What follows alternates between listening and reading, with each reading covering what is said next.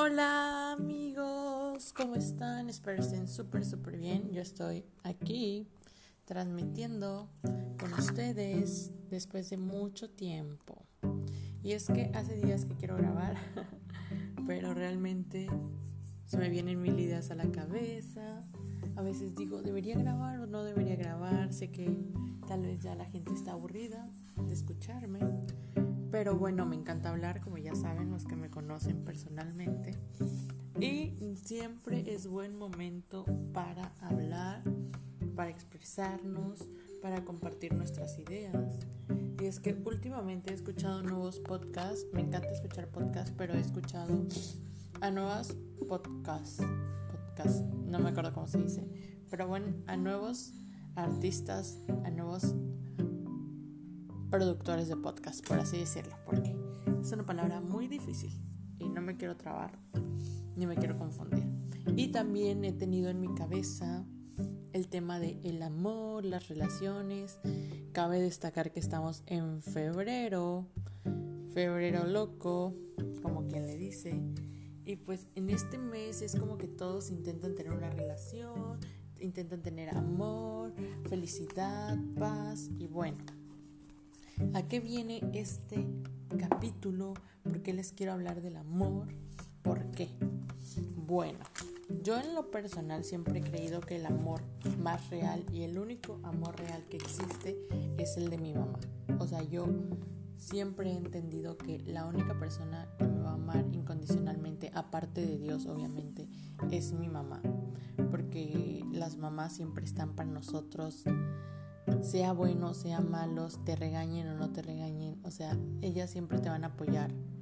Porque no sé si a ustedes les pasa, pero siento que mi mamá es así y siempre está para mí, aunque me dé la regañiza de mi vida, luego va a ir y abrazarme. Entonces, siempre desde, no sé, quizás tengo 15, 13 años, he considerado que el único amor real y verdadero, puro, que yo conozco en esta tierra es el de mi mamá.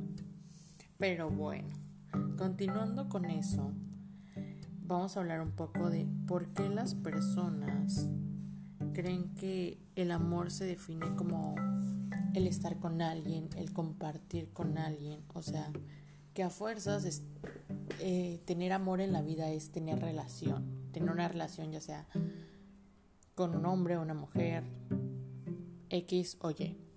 Pero creo que el amor va más allá de eso. Primero que nada, como les decía, existe el amor de tu familia.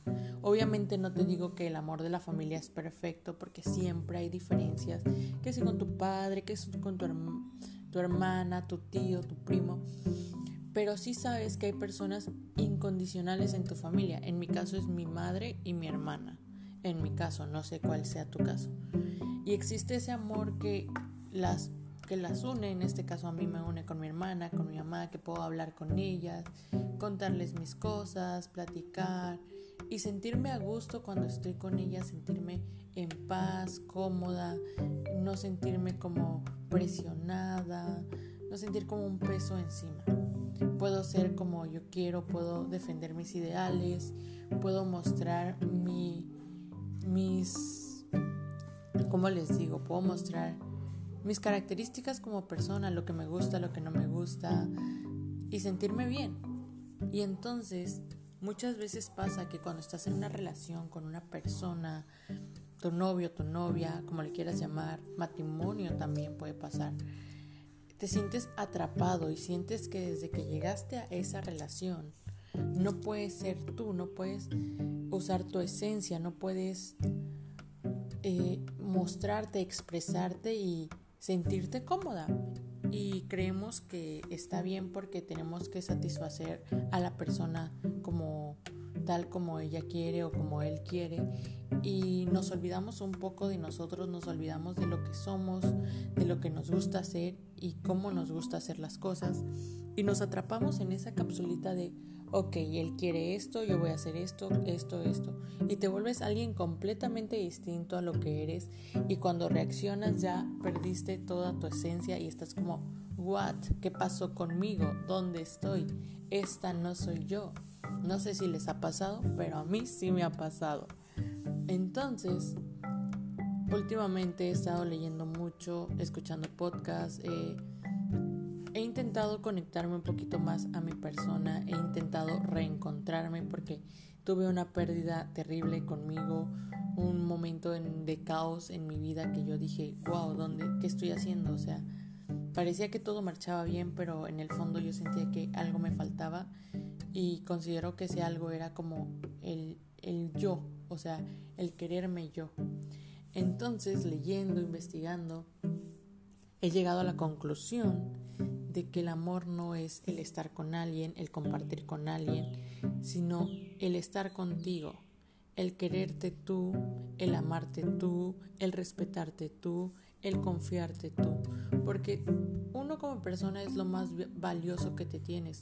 Yo me conozco más que nadie, yo sé qué me gusta, qué no me gusta, qué no me gusta de mí, qué quiero cambiar, qué me molesta de mi personalidad. O sea, yo soy mi mayor juzgador, yo sé lo que quiero cambiar y yo tengo las herramientas para cambiarlo. El otro día escuché una frase que decía, a lo que más te resiste es lo que más persiste. Y es tan obvio, es tan verdadero que uno intenta como tapar las cosas, tapar el sol con un dedo. Y entre más tapas las cosas, menos dejas que fluyan. Una vez que tú aceptas, por ejemplo, que yo acepte que soy una terca, una brenchuda y que soy la persona más enojona de este universo, voy a entender que esa soy yo y que tengo que trabajar con ello, que tengo que avanzar en base a esas actitudes que no me dejan nada malo, pero lo tengo que aceptar. Si yo me resisto a que no, no, yo no soy eso, yo soy tal y soy cual, no voy a avanzar. Es como cuando dicen que el primer paso es la negación. Es verdad, nos negamos a aceptar quienes somos y creemos que si alguien más nos acepta está bien y somos amados. Pero el principal paso para ser amados es aceptarnos nosotros y querernos con nuestros con nuestras virtudes y nuestros defectos. Así funciona. Y creo que está muy cool el poder conocernos, el poder conectarnos con nosotros, el poder saber qué nos gusta y qué, nos, qué no nos gusta. A mí me encanta hablar y por eso les estoy hablando aquí. Y hay cosas que no me gustan, pero tengo que ir como expandiendo mis expectativas, el ir aprendiendo de mí y el ir conociendo qué más puedo hacer, no quedarme como en lo básico, en lo, en lo normal, sino ir avanzando, el ir creciendo. Y no solo en lo profesional, sino en lo espiritual, en lo personal. Y creo que eso va con todo. Así que amigos, ese es el capítulo de hoy, el reflexionar que el amor no es solamente estar con alguien, el compartir con alguien, sino aprender a armarnos a nosotros mismos, a querernos, a respetarnos. Y una vez que tengamos ese paso, yo creo que vamos a aprender a compartir de nuestro amor. Mm, el poder amar en conjunto, el poder demostrar más amor, más cariño. Mm, cuando uno está en paz con su persona, le transmite paz a otras personas. Entonces, está increíble el poder compartir tu vibra por medio de tu amor propio. Entonces, está súper cool. Y pues, les digo, apréndanse a, conocerse, a, quererse y a aceptarse. Aquí, nos, aquí les dejo pues este capítulo. Y recuerda, de lo que más te resistes es lo que más persiste. Les mando un abrazo y la mejor de las vibras. Espero les guste este capítulo.